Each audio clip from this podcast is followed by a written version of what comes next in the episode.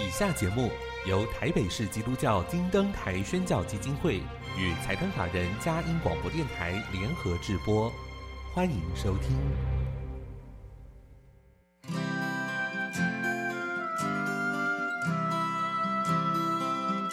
在现代紧凑的生活节奏里，以爱建立和谐的家庭生活，以喜乐专业的态度投入服务。一起营造你我的美丽人生，成为一个快乐又丰富的译文生活家。译文生活家，本节目是由林森南路礼拜堂社团法人中华民国合家欢协会、佳音广播电台联合制作，欧灵静主持。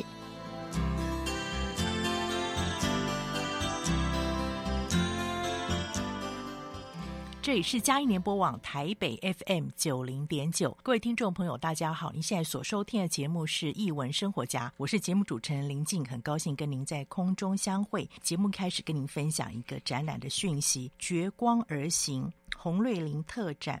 从二零二二年三月十九号到七月三十一号，在台北市立美术馆展出。台湾先辈画家中拥有矿工画家美誉的洪瑞麟先生，他的作品一直是台湾美术史上描绘劳动者生活面貌的一个代表。那这一次呢，在北美馆展出的作品是洪瑞麟先生创作中少见、完整而且能够描绘矿产情景的这种大型油画作品。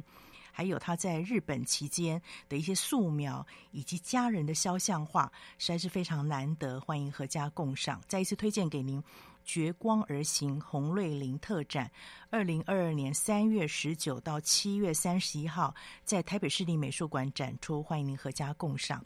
今天又到了我们好书分享的时间，是哪一个优质出版社呢？音乐过后开始我们的访问。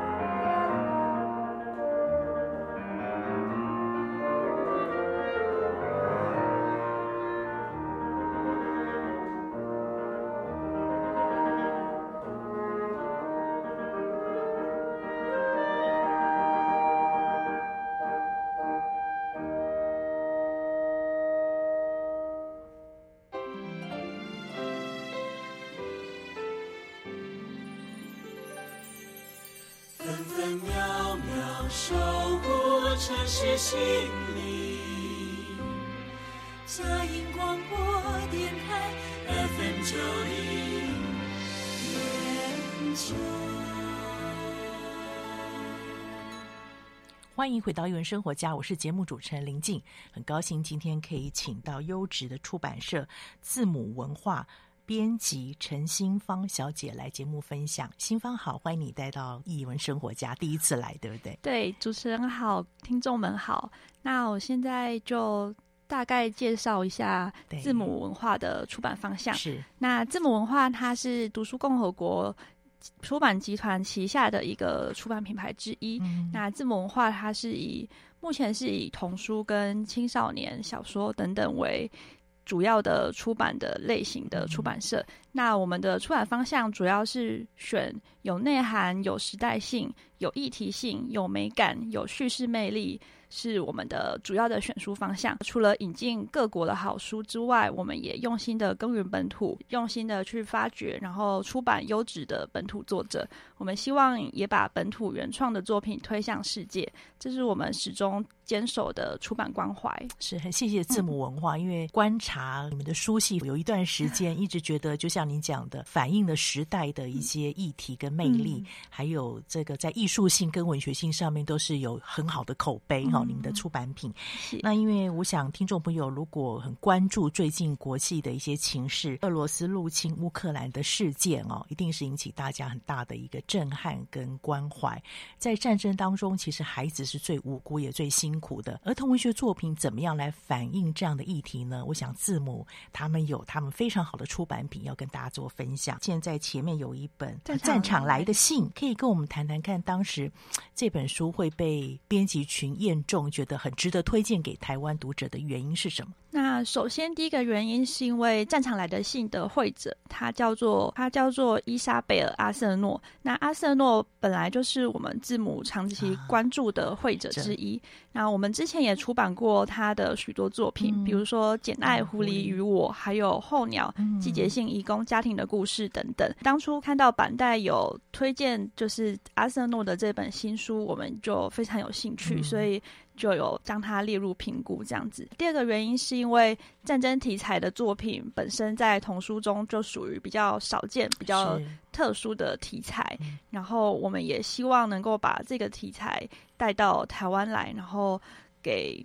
台湾的读者欣赏还有思考。嗯，刚才有提到，因为这个会者其实他前面两本书《简爱》《狐狸》以及提到义工的故事，嗯、呃，这两本书图像其实辨识性非常强，哦所以你们会继续在关注。嗯，那这个作者呢？作者有什么样子可以跟我们做一点介绍的？好，作者他叫做提姆西·德佛贝勒，他是一个法国人，他在法国是相当知名而且受欢迎的剧作家。嗯、他其实，在两千零六年的时候是第一次。以作家的身份出版了一本叫做《Toby Alone》的小说。嗯、那这虽然是他第一次所出版的小说，但是成绩非常的亮眼。这本小说之后被译。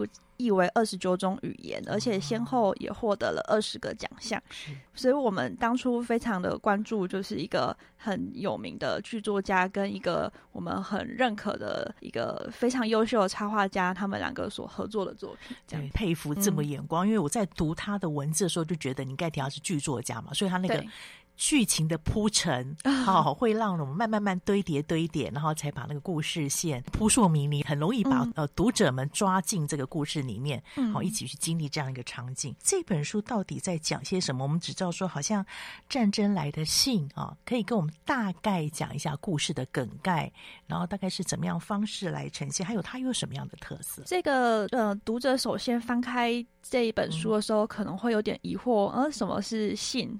之类的。那那但我们翻开第一页的时候，一开始的场景就在就罗莎莉，她是一个五岁的小女孩，嗯、然后她的故事背景是在一九一七年的法国。嗯、然后一开始她就说她有一个秘密任务，她是罗莎莉队长，她有一本。秘密的笔记本。那这个时候，读者就会开始开始就是带入到那个好奇心，对不对？开 开始好奇为什么他会自称自己是队长。嗯、那随着剧情的慢慢的推进之后，读者就会了解到啊，原来因为他他所处的那个年代有战争，嗯、然后他爸爸就只好就是被国家征召，然后远赴战场上去打仗。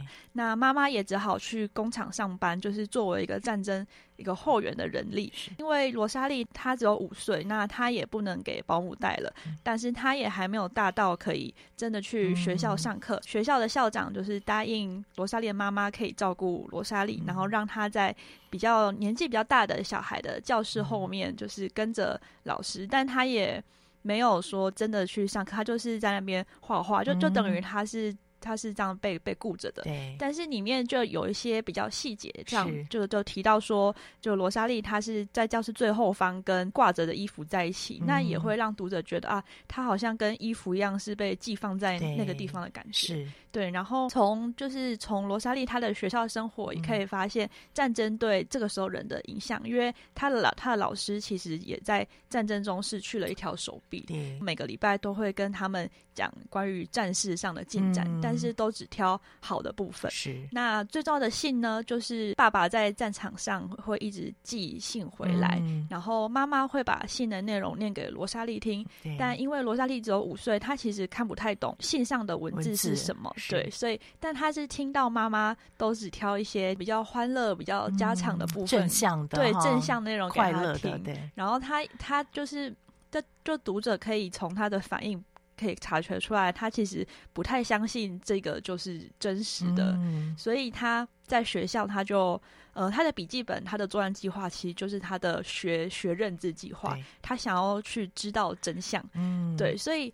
这个故事就是就是大人在战场上打仗，烦恼战争的事情。但罗莎莉她自己的战争是一场她想要知道真相的战争，嗯、是是的。然后最后的结局就不破梗了，但是就不爆雷，就不爆雷了。但但最后就会推进向罗莎莉想要去找到真相。嗯、那那个真相究竟是什么呢？就是大家可以翻开书来看，拭目以待。对，呃，但是我觉得这本书很有意思，就是、嗯、呃，因为它是从战争为背景嘛，刚。刚新芳这样讲，它里面虽然有孩子日常的生活，嗯、可是你会发现那个战争的讯息还是笼罩在可能，比如说，呃，校长因为战事少了一个戈壁，嗯、对，还有不断的提供讯息，包含他的图像，嗯，哦，图像其实因为战争的关系，大部分图像都好像是比较暗灰色，对，但只有小女主角和莎莉是头发颜色是一个鲜亮的，嗯、对，所以这里面有好多。我觉得在图像、在文字上面互相营造起来的这种战争的氛围，嗯、即便在那样好像悲苦的环境当中，可是还是有一个新生命的希望。嗯、孩子还是会渴望有一种和平安详的好日子。嗯、那大人也努力去营造，只是那个方法是不是是不是正确？这个就可以等一下我们再讨论，嗯、对不对？所以我觉得一本战争的书，怎么样让孩子看到这个事实，但是用合乎孩子的方式来。呈现这本书就做得非常成功。嗯，对的图像上面还有什么可以跟我们分享的一些小彩蛋？它的图像可以去观察罗莎莉她的图像，她的一些肢体动作跟表现。嗯、因为一开始在她在就是学校，她她她在教室的后方，嗯、然后在听课，文字的描述就有提到说，她就是跟。跟大家的外套放在一起，嗯、那那个时候的罗莎莉，她的她的整个图像其实是其实是黑的，嗯，就是她整个就是暗下来了，是就是可能同学都没有注意到她的存在这样子。然后后来她后来场景就开始转换到她跟妈妈的相处的时候，嗯、就她她里面其实有一段是提到说。呃，他其实更喜欢跟妈妈的相处方式，而不是妈妈念信给他听，嗯、而是他们一起就是泡个热牛奶，啊、然后一起听妈妈就听妈妈讲一些古老的童话故事，然后一起在沙发上睡着。嗯、这其实才是他比较真心会感到快乐的生活的日常嘛，而且是一个小女孩应该要有成长的。嗯模式对不对？嗯、对，在一起，而不是只是好像听一些战场上的事情，对不对？嗯、我觉得那个也可以看到人对这种和平的渴望，哈。对。那其实我们人生有，即便追求了好多的梦想。可是最主要是能够安身立命的过每一天，对，对，对，真的对。然后他的图像也很有意思，我印象中是他最后认识字的时候，那个黑板的字出来了，对不对？对 这个画家就很有巧思在这方面的琢磨，对，没错。那我觉得这本书也可以让我们去想想看，呃，到底我们怎么跟孩子来。谈这个事实的真相，怎么样去面对？对我印象中有一部电影《美丽人生》，意大利的那导演也的作品啊，嗯、那也是一个在纳粹时期，因为呃德军的攻击，后来有一个意大利的父亲，觉得上是讲一个谎言，可是是一个美丽的谎言，让孩子可以在那么悲惨的。时局当中继续安身立命的过每一天哦，我觉得看这本就给我让我跟我那个做个连接，大人都很用心，我们期待给孩子是一个平和，期待保护孩子，但是怎么样可以真正保护孩子呢？我们到底怎么跟孩子来谈这样的事情？我觉得这本书给我们很好的一个呃范例哈。那我们先进一段音乐，待会来谈谈这个部分。Música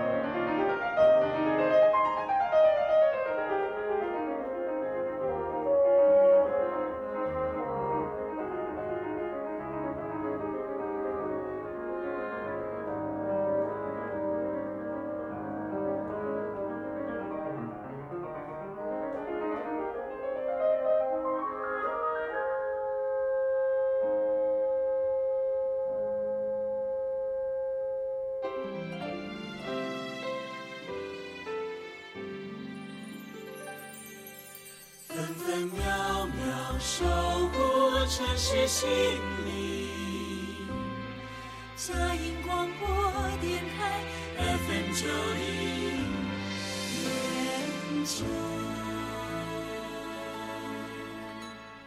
欢迎回到英文生活家，我是节目主持人林静。今天非常荣幸，请到了字母文化的编辑陈新芳小姐来介绍好书。刚刚她分享的一本书《战场来的信》，好，我们提到了故事的内容，也介绍了绘者跟作者他们的这种优质跟信念。那我们也想到说，到底怎么跟孩子来谈谈这样战争的议题？这本书给我们一点好点子。新芳可以给我们做介绍吗？好，谢谢主持人。那这本书我们希望它是可以开启。亲子之间去谈论某就是一个议题，一个重要的严肃，对，一个比较严肃议题的一个契机。那我们可能可以透过故事中罗莎莉的妈妈，她读着爸爸从战场寄回来的家书，但是妈妈她却刻意省略了在战争中比较惨烈、残酷的那个部分。嗯、像如果翻到后面的话，可以从就是后面可能有提到，当罗莎莉看懂了信里面的文字的时候。嗯那个比较残酷的部分，其实是妈妈她没有跟她说的。嗯、那关于这个剧情呢，可能亲子之间就可以去讨论说，当家里有一些遭逢一些巨变，有可能是战争，有可能是某个亲人可能生重病，嗯、或者是家里有经济危机等等等。就是之类的，就是当家中遭逢到巨变的时候，那父母、父母或者是长辈或者是家人，他们应该要让孩子知道事实的真相比较重要，还是应该要去保护孩子受到巨大的冲击比较重要呢？也就是去隐瞒，不要让他们去接触到这个比较残酷的事实。可能就是父母们在做亲子共读的时候，也可以也可以开启一个一个。亲子之间思考的一个话题。如果是你的话，你会希望爸爸妈妈告诉你真相呢？还是如果你是爸爸妈妈，你会告诉孩子真相吗？嗯，会怎么说？对不对？对，这也可以让孩子。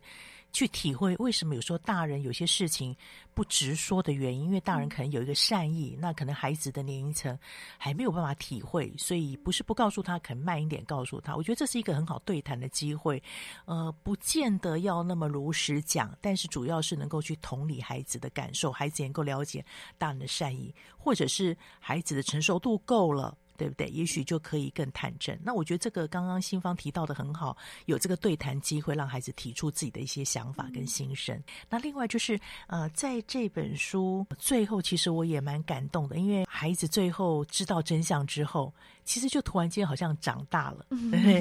那但是其实，在前面我们也会发现，孩子是一个蛮敏感的，他也知道大人好像在隐瞒一些什么事实啊、所以其实孩子是有。足够的成熟度，这也提醒我们，有时候父母亲，呃，不要太小看孩子。对对，其实小孩都都看在眼里，都看在眼里。对，我觉得儿童文学很有趣，它反映到人性，嗯。不管是有一些生命经验的，其实孩子哦，孩子也是会有这样子的一个敏锐度哦。所以从文学儿童文学作品，我们可以多一点认识孩子的整个成长的过程。对，很谢谢新方带来这么好的书。那除了这个反映时事的作品之外，其实对于我们整整个世界的观察、世界的认识，在这种自然人文科学上面，其实字母也有很好的出版品。现在有一本也是刚出版不久的《咦山顶有牡蛎化石》这本书，可以给我们介绍一下吗？这好漂亮的一本书。对，这这本书它这本书它是一本地质学类型的绘本，嗯，然后里面有非常多精美的。海洋生物跟古生物的插图，这本书其实它是，你要说它有剧情吗？其实还好，它整个书都是围绕在一个核心的问题，也就是跟我们书名一样，为什么山顶上会有牡蛎化石呢？因为因为山顶可山，因为山顶距离海洋很遥远，嗯，但而且海拔而且高度就也很高，它离海洋是非常远的。那为什么应该会在海底里面的生物呢？嗯，所以一开应该开始就是有两个人，就是开始一问一答，但这两个人本书中也没有说他们的名字，而是比较像是呃比较诗意、比较轻松的方式，嗯，用对问的方式，对，去去带到这个问题。嗯，那。就就随着两个人这样一来一往，然后慢慢的去解开为什么山顶上会有牡蛎化石呢？他们就慢慢去探究。嗯、那这个牡蛎它是陆地上的牡蛎嘛？它是生活在陆地上的牡蛎嘛？那但是从我们从它的那个土质，从它化石上面的颜色，嗯、我们慢慢去判断，嗯，不对，它的颜色是白色，它应该以前是沉积在海底里面的。嗯、那为什么原本是海底的东西会到山顶上呢？难道是海水淹上了高山吗？嗯、然后再慢慢的去解析说啊，也许是板块碰撞，也许是海洋用一个更野蛮的方式淹上来，嗯、等等等，然后慢慢的去探讨说为什么山顶上会有牡蛎，等于是把一个比较艰深难懂的地质学知识，用一个比较诗意、比较有趣、比较亲切的方式去跟孩子们。做讨论，然后让孩子们了解这样子。对，我想我们一般孩子哦，好像都比较喜欢听故事型的。对对，所以对这种好像知识类的，除非这有的孩子也很特别啦，对这种科普类的有兴趣，嗯、知识类的绘本也许就先摆一边，觉得 像百科全书一样。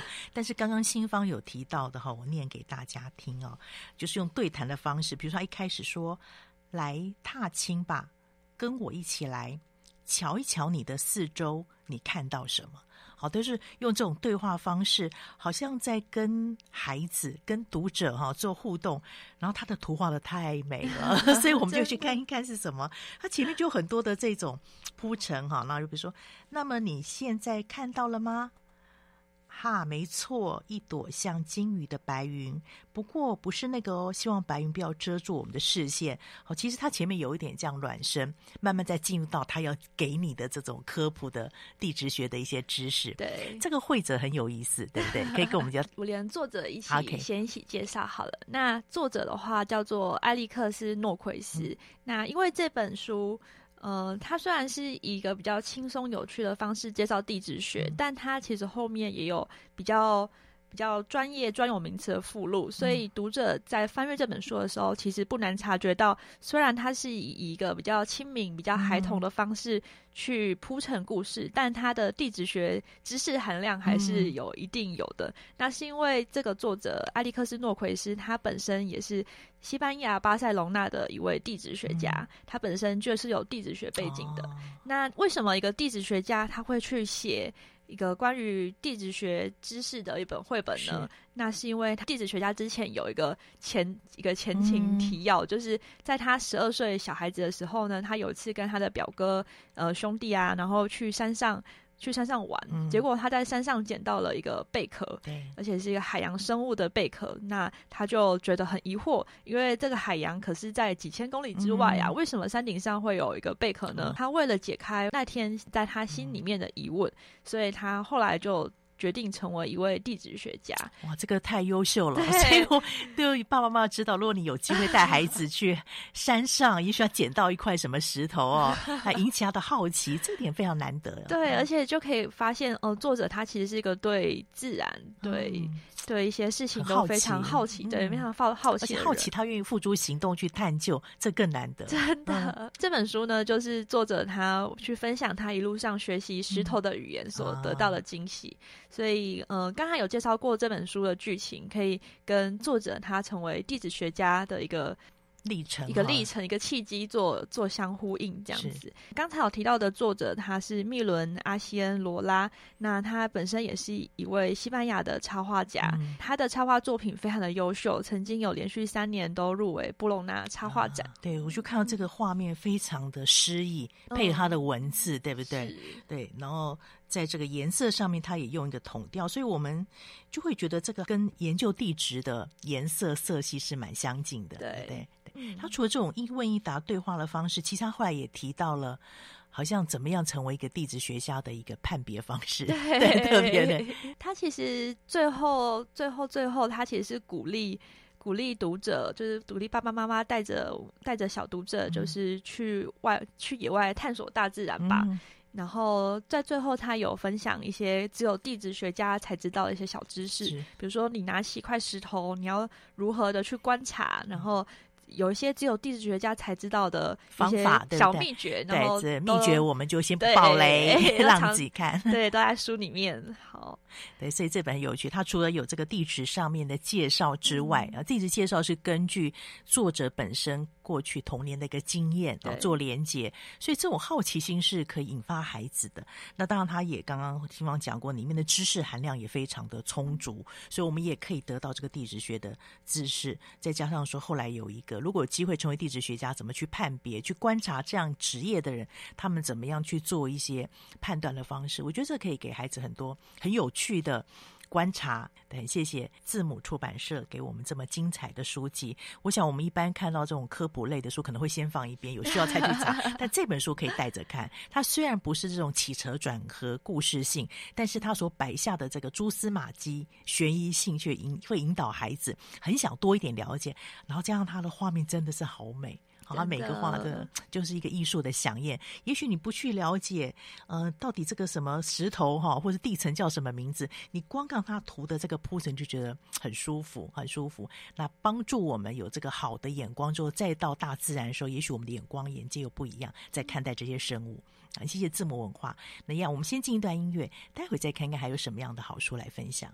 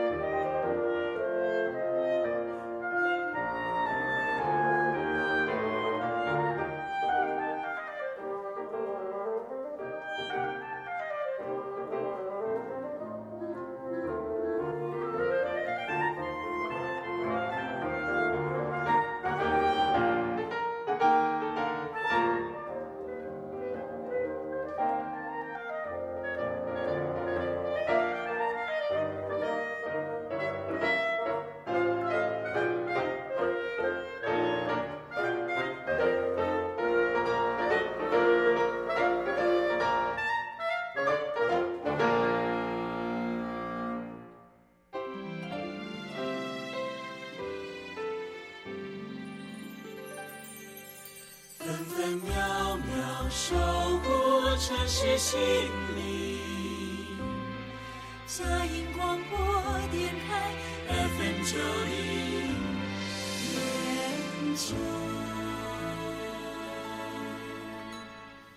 欢迎回到一文生活家，我是节目主持人林静。今天非常荣幸，请到了字母文化的编辑陈新芳小姐来分享好书。前面两本我们非常的精彩，那接下来呢，这一本呢被陈平选作四月份的好书，到底是什么样的书呢？安徒生的童话旅程啊，可以请新芳为我们继续做介绍。好，谢谢主持人。那安徒生的童话旅程一刚开，呃，它是一本是以安徒生的人生。传记为题材的绘本，然后，但它并不是非常的制式的，从安徒生出生啊什么什么的开始讲的，嗯、而是他的一刚开始，其实是一位叫做艾莎的小女孩，她跟妈妈要去哥本哈根。那她跟妈妈上了马车之后，嗯，她对面坐着一个男性的年长绅士，然后这位绅士就跟艾莎说，他的名字就叫做安徒生，然后。然后他的兴趣是喜欢阅读啊、写作啊等等。嗯、然后小女孩就非常的的兴奋的央求这位这位先生，就是可以跟他说故事吗？嗯、然后于是安徒生他就娓娓道来了一个小男孩想要学飞的特别的故事。嗯、他就开始说，在丹麦的一座小岛上有一个叫做汉斯的小男孩。嗯、然后于是就开始了，开始说了他的童年故事。其实安徒生他的他的童话。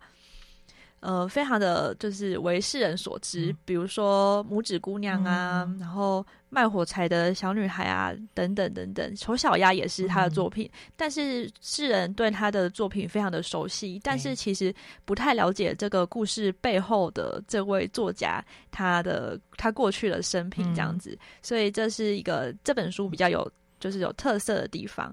那另外一个另外一个有特色的地方是。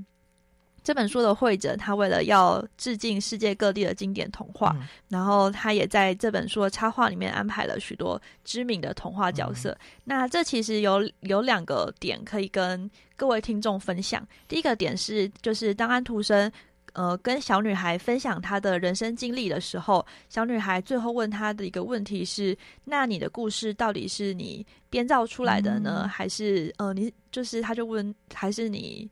是你创作的还是你编造的？嗯、他就问安徒生是怎么去写他的这个故事的。对，于是安徒生他要怎么去回答这个小朋友？呃，看似纯真但是又 非常犀利的提问呢？嗯、安徒生他其实是用一个在画面中，他是用一个很浪漫、很诗意的方式去回应。嗯、就后来安徒生就带着小女孩穿越一个又一个童话的幻境，嗯、就是他笔下的童话故事。首先，他带她去就是。呃，他有一篇故事叫做《飞翔》，他是一个小男孩坐在行李箱里面，嗯、然后在天空上飞的故事。然后他就跟他就跟艾莎说，其实他小时候也会也常常幻想行李箱可以飞。嗯、然后他就把小女孩带领到他所他所他他他对他所故事情境，没错没错。然后跟他跟小女孩说啊，他是怎么去创作他这个故故事的。嗯、所以在画面中可以看到很多就是安徒生笔下的。童话的一些场景，但是还有一个更特殊的地方是在这些场景之中，还有在安徒生。前面提到的他的童年故事之中，这些场景里面，你都可以在这本书的插画里面找到很多童话的人物出现，嗯、而且有一些还不是出自安徒生童话的，而是还有贝洛童话、格林童话，嗯、还有一千零一夜等故事的角色。那这都是绘者他为了要向世界各地的经典童话致敬而做的一个小巧思。嗯、我们当初选上这本书的时候，就觉得说。在会者在这个图像上的这个小巧思呢，他其实也可以邀请读者一边去在阅读故事的同时，他也可以一边发挥眼力去寻找这些隐藏在画面中的可爱小彩蛋。那这边就不爆雷有哪一些故事了，但绝对都是大家耳熟能详的那一些那些角色。在找这些彩蛋的途中，就是过程中，我们就是也可以为我们亲子共读的时光增添些一些趣味。嗯而且也可以去引导小读者去认识更多童话，对，因为你要能够去认出这个这个角色是什么，嗯、其实来自于哪里，你要再去找书来看。对，其实你是需要一些儿童文学知识背景的，嗯、所以。可能就是爸爸妈妈在引导小朋友看的时候，嗯、如果小朋友不认识这个角色的话，也可以引导小朋友去看那一本童话故事，嗯、而再去认识这个角色，而。再去阅读更多的经典故事。我们希望这本书除了它除了好看，除了你可以找找看，就是有一些趣味性之外，嗯、也可以变成一个再去阅读更多故事的契机。对，这个非常难得，从一本书又延伸出来好多的学习哦。对，刚好那个接下来春假也快到了嘛，所以利用这个假期期间，我们可以有一个童话的。阅读啊，之旅也是很有意思。嗯、我觉得他这边提到这个安徒生的童话旅程，嗯、其实安徒生的一生当中，就是好像到处在旅游。对，那童话故事也是我们说打开一本书，就像进到一个故事的天地里面去旅行。这两个可以结合在一起，好结合在一起。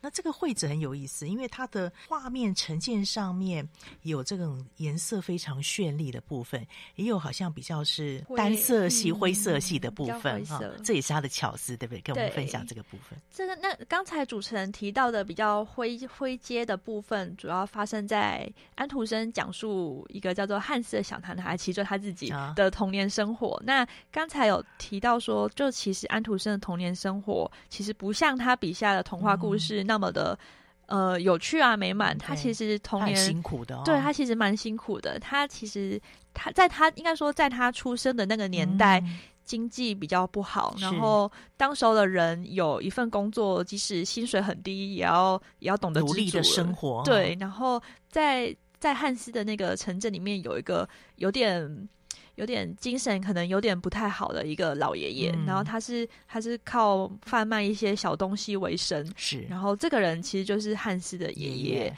然后汉斯的爸爸主要是。